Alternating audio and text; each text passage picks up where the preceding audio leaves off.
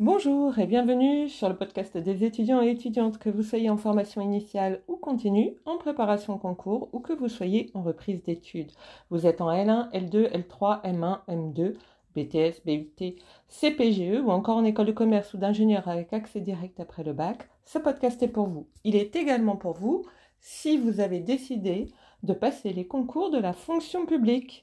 Ce podcast s'adresse à ceux et celles en devenir, à ceux et celles qui hésitent, qui veulent ne pas se tromper. Nous sommes ici pour discuter cours, méthodologie, meilleurs moyens de réussir et culture générale.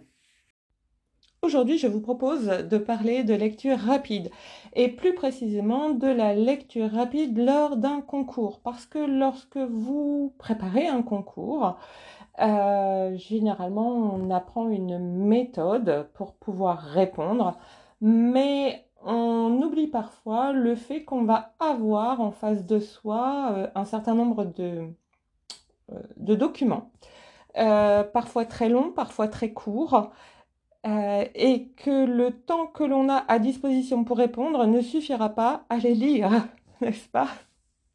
Donc nous allons parler de lecture rapide euh, parce qu'il va falloir que vous effectuiez un tri dans les documents qu'on vous a apportés.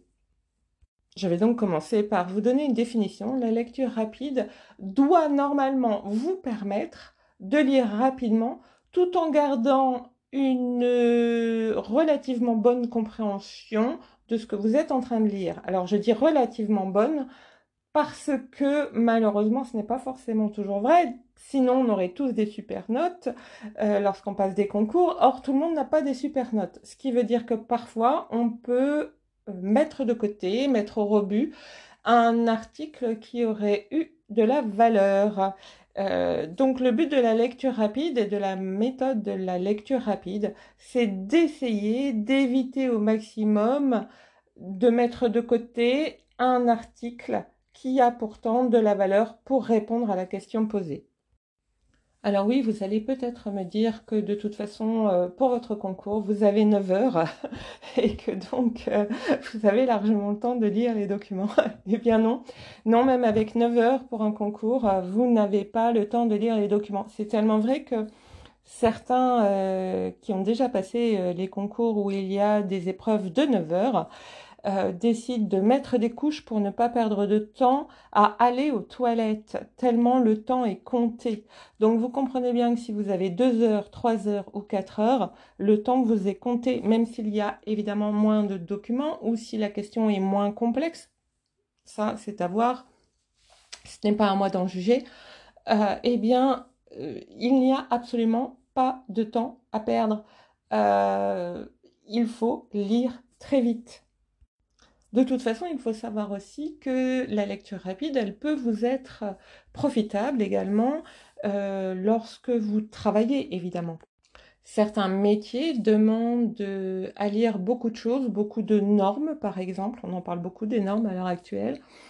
Euh, demande à lire euh, un tas énorme de mails, par exemple, etc., etc. Et ça fait gagner du temps dans son travail, on est bien clair. Mais nous, ici, nous allons vraiment parler du concours. Le but va donc être de passer en revue, on ne va pas dire lire dans un premier temps, mais dans un premier temps de passer en revue l'ensemble des documents et euh, pour être sûr de mettre de côté et de garder uniquement ceux qui vont avoir de la valeur pour répondre à la question posée.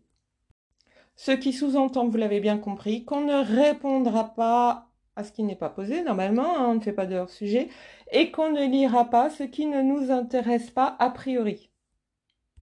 Et normalement, ça va nous permettre donc de passer en revue tout, de lire les articles importants de façon rapide, de lire réellement les articles qui sont indispensables pour répondre à la question. Et là, il y a, comment dire, il ne sera pas question de lecture rapide.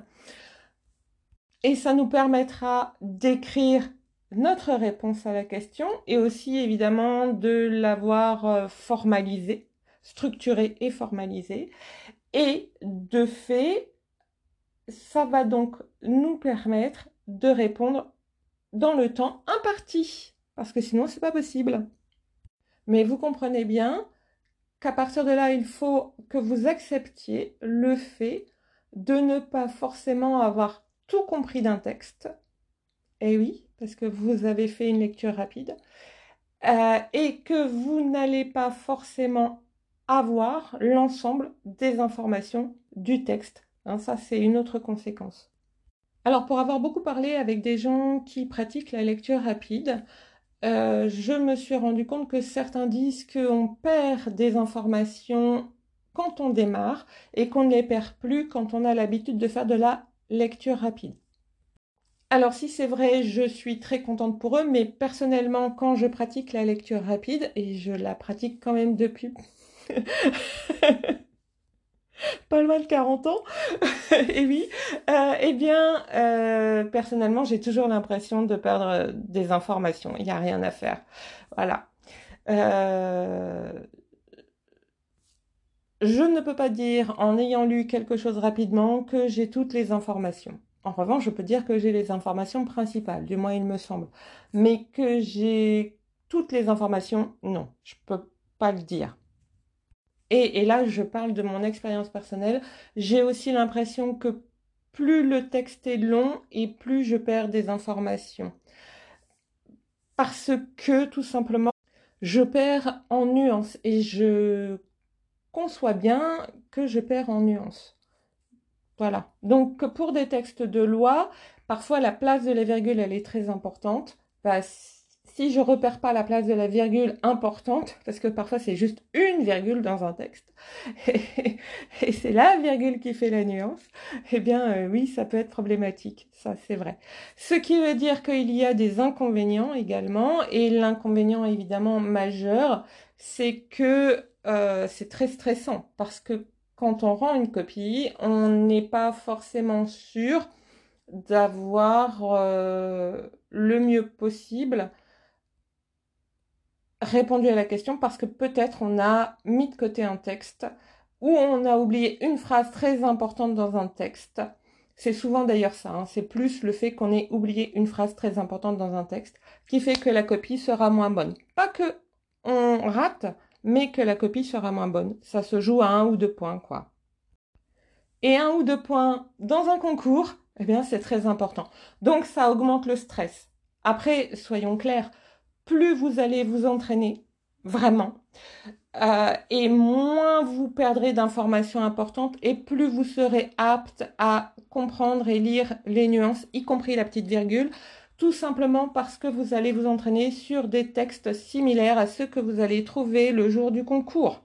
Et ça, c'est très important de s'entraîner sur des textes similaires à ceux que l'on va trouver le jour du concours. Autre chose aussi dont on n'a pas encore parlé, c'est simplement que pour pouvoir utiliser au mieux, de façon optimale, la lecture rapide, il faut avoir une bonne mémoire immédiate. Si vous ne l'avez pas, euh, il va falloir travailler dessus. Euh, mais vous ne pourrez optimiser ce que vous avez lu que si vous avez une bonne mémoire immédiate. Alors, je m'explique, hein, le but n'est pas de ne pas prendre de notes, le but n'est pas de se dire euh, ah oui, ça je l'ai vu il y a trois pages, etc.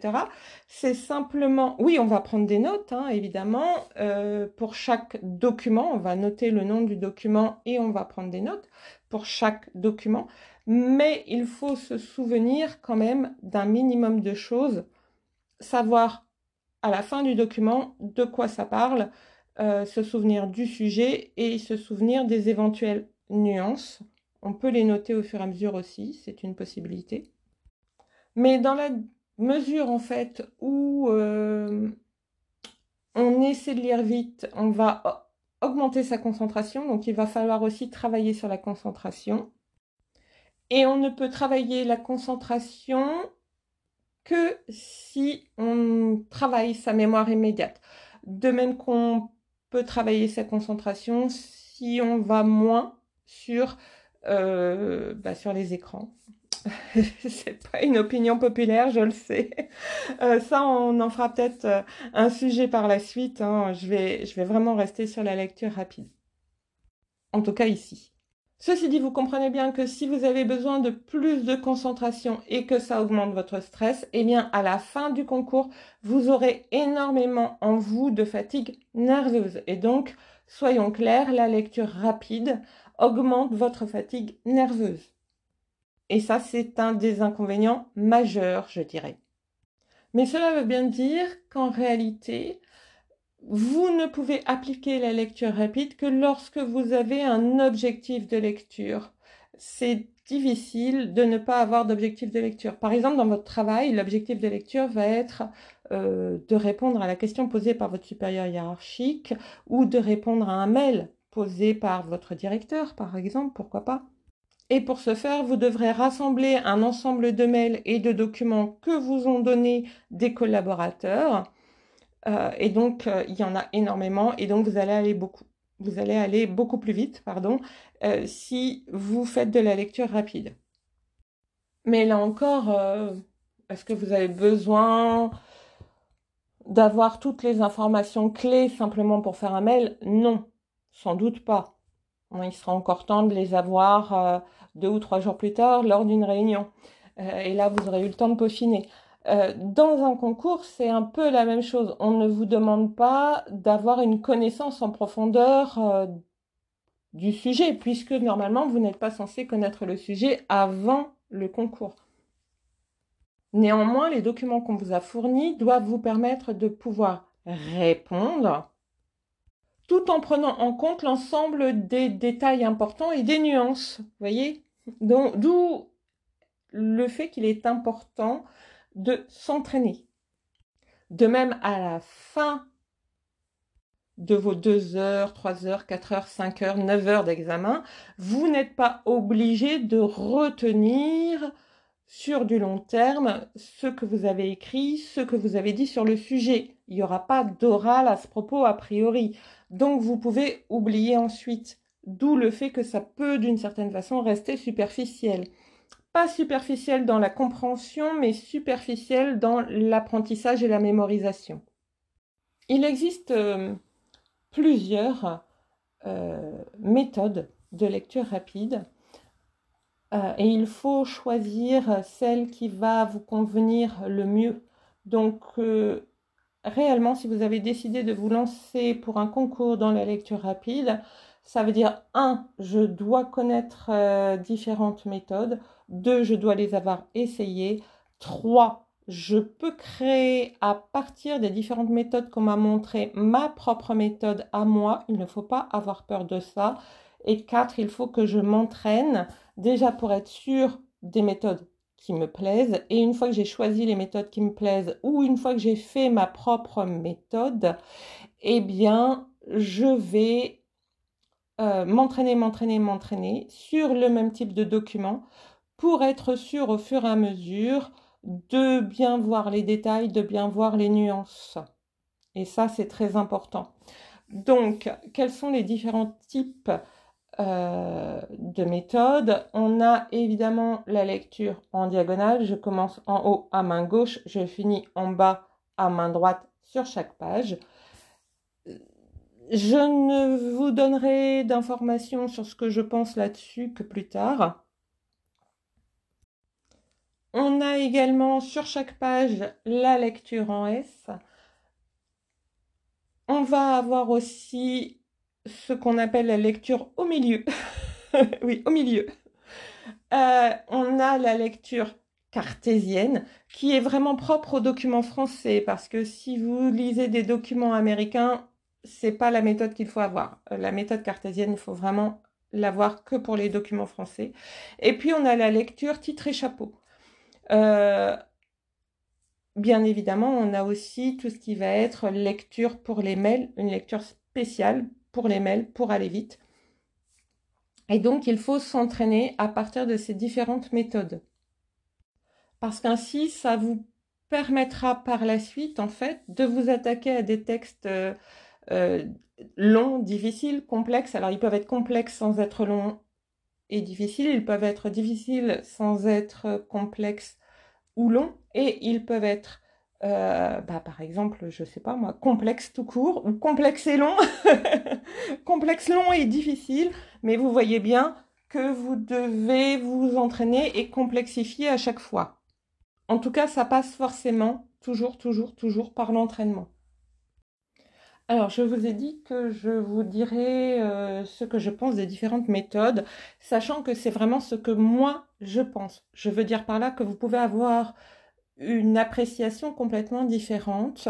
Et c'est la raison pour laquelle il faut s'entraîner. Vous voyez, la lecture en diagonale, en fait, je commence en haut à main gauche, je finis en bas à main droite, comme je vous le disais. En ce qui me concerne, par exemple, c'est une méthode dangereuse. Parce que oui, à la fin, je sais de quoi ça parle, j'ai l'idée du sujet, euh, et je sais euh, de quel type de document ça provient. Euh, ou quel type de document c'est. Euh, mais en revanche, je n'ai aucune nuance, aucun détail. Ça, ça, ne marche pas avec moi, si vous voulez. Mais peut-être que ça peut marcher avec vous. Euh, pour ce qui est de la lecture en S, donc là, on commence à main droite. On continue, on décrit un S sur la page, si vous voulez. On continue dans le premier quart haut à gauche. On repart au milieu à droite. On repart dans le dernier quart à gauche et on revient à main droite tout à la fin. Euh, pardon, à main gauche complètement, complètement tout à la fin. Euh, pour moi, c'est mieux, j'ai un peu plus de nuances, un peu plus de détails, mais je perds du temps, réellement. Euh, la lecture au milieu, donc la lecture au milieu, vous enlevez 3 cm au-dessus, 3 cm en dessous, vous enlevez 3 cm à gauche, 3 cm à droite et vous ne gardez votre œil que sur le milieu de la page. Alors, c'est une méthode qui me convient mieux, mais qui, en ce qui me concerne, est très stressante parce que j'ai vraiment l'impression de perdre une foule de détails. Donc, pour moi, c'est trop stressant. je n'y arrive pas. C'est pas que je veux pas, hein, euh, je m'entraîne, euh, mais, mais vraiment c'est trop stressant. Je, sens bien que c'est trop stressant. Donc euh, ce n'est pas la méthode que je fais. Voilà, que je vais utiliser. ensuite, ce qu'on appelle la lecture cartésienne, eh bien c'est une lecture où en France en général, 9 fois sur 10, on met ce qui est important au début, dans la première phrase. Ensuite viennent des phrases d'explication euh, et ensuite un exemple. En général, en France, on crée nos paragraphes ainsi. De temps en temps, on crée le paragraphe à l'envers, c'est-à-dire qu'on commence par l'exemple, on continue par l'explication et on met ce qui est important à la fin, une fois sur 10. Mais 9 fois sur 10, c'est l'important au début des paragraphes. Donc la lecture cartésienne, c'est lire la première phrase de chaque paragraphe. Et si vous voyez que c'est un exemple, tout de suite s'en détacher et aller à la dernière phrase. Euh, personnellement, ça me convient mieux, vous voyez. Euh, peut-être parce que d'une certaine façon, je suis peut-être cartésienne, je ne sais pas, je ne crois pas. Mais en tout cas, c'est quelque chose qui me convient bien encore une fois, pour des articles en français, pour des paragraphes écrits par des Français. Euh, la lecture des titres et des chapeaux, bien c'est tout simplement, et ça, ça marche relativement bien, ou du moins on peut croire que ça marche relativement bien lorsqu'on est en concours, puisqu'on a généralement des articles et que nos articles, ils ont forcément, à cause des journalistes, enfin à cause, les journalistes les ont titrés en tout cas, euh, et on fait des chapeaux avec les titres et les chapeaux, ça permet tout de suite de se rendre compte de quoi ça parle. Alors ça, c'est euh, ce qui paraîtrait logique. Il ne faut pas oublier qu'on a quand même différentes formes de titres. On a des titres pleins, et alors là, ça marche super. Euh, mais on a aussi des titres creux et des titres vides. Et là, vous comprenez que ça marche moins super. Donc les titres creux, c'est quand vous avez juste le thème, mais rien d'autre. Et il faut lire l'ensemble du texte pour avoir une idée de quoi ça parle en fait. Vous voyez par exemple définition, contexte. Vous voyez, euh, ça vous donne rien. Il faut lire la définition pour savoir de quoi ça parle. Il faut savoir quelle est la définition. Et puis ensuite, on a euh, les titres euh, vides qui donnent envie de lire le texte, mais qui en réalité sont souvent plus accrocheurs. Euh, et ce sont des titres teasers, si vous voulez, pour utiliser un langage anglais. Gertrude, le jour où elle a failli mourir. Voyez, on est sur des titres utilisés par une certaine presse, par exemple. Mais ce sont des titres que parfois on retrouve dans de la presse très sérieuse sur quelques titres dans l'ensemble du journal et ça peut tomber sur votre titre à vous, enfin sur l'article que vous êtes censé lire, voyez. Et là, c'est beaucoup moins drôle. Mais étant donné que dans un concours, vous avez une masse énorme de documents euh, et des documents très divers, on peut très bien avoir euh, des documents avec des titres pleins, des titres creux, des titres vides. Euh, et donc, ça veut dire qu'il va falloir gérer tout ça. Si vous êtes dans les titres et les chapeaux. par ailleurs, euh, quand vous passez un concours, de toute façon, je viens de le dire, hein, vous devez gérer une masse de documents, donc il faut que vous ayez une méthode qui vous convienne à vous, pas à la voisine, pas au voisin, à vous. Ce qui veut dire qu'il va falloir que vous vous entraîniez, que vous commenciez par des textes plus ou moins courts, plus ou moins simples, et que vous alliez progressivement vers des textes, comme je le disais tout à l'heure, qui vont aller de plus en plus vers la difficulté euh, des textes qui vont être plus longs, des textes qui vont être plus complexes. Et un beau jour, vous aurez aussi euh, à travailler sur des textes qui sont à la fois longs, difficiles et complexes. Et ce jour-là, vous pourrez vous dire, waouh, j'ai gagné. Enfin, gagner en partie, hein, parce que derrière, ça veut dire aussi qu'il faut à chaque fois prendre des notes ou avoir un système de couleurs qui permet de s'y référer tout de suite il faut être organisé. Mais en tout cas, ce qui émerge de tout ça, c'est que vous ne pourrez rien faire sans vous exercer, sans vous entraîner, et sans vous exercer et vous entraîner régulièrement et souvent, parce que si vous ne vous exercez plus, eh bien, vous allez perdre. Eh oui, c'est comme pour l'écriture, comme pour la vraie lecture, enfin, vraie lecture entre guillemets. Je parle de la lecture pas rapide. On perd si on ne s'exerce pas. Bah tiens, c'est exactement comme euh, si vous faites de la course. Euh, si vous faites de la course, à un moment donné, vous allez peut-être faire 6 km, puis 10 km, puis 15 km, puis 21 km, un semi, un semi-marathon, vous voyez. Euh, et puis au départ, bah, votre semi, vous allez peut-être le faire en 5 heures, et puis vous allez finir par le faire en 3 heures, peut-être même 2 heures, peut-être même une heure et demie. Mais en tout cas, si vous ne vous êtes pas exercé pendant un an, vous n'allez pas revenir à une heure et demie et vous n'allez pas refaire un SMI comme ça euh, euh, sans vous être entraîné d'abord et en passant par 5 km, 8 km, 10 km, 15 km, etc. Vous voyez? Bah Là, c'est exactement pareil. Il faut s'entraîner, s'exercer. Et ça, c'est chouette, non? Vous êtes en train de bâtir votre avenir. Souhaiteriez-vous être ailleurs? Je vous souhaite bon courage, patience et ténacité.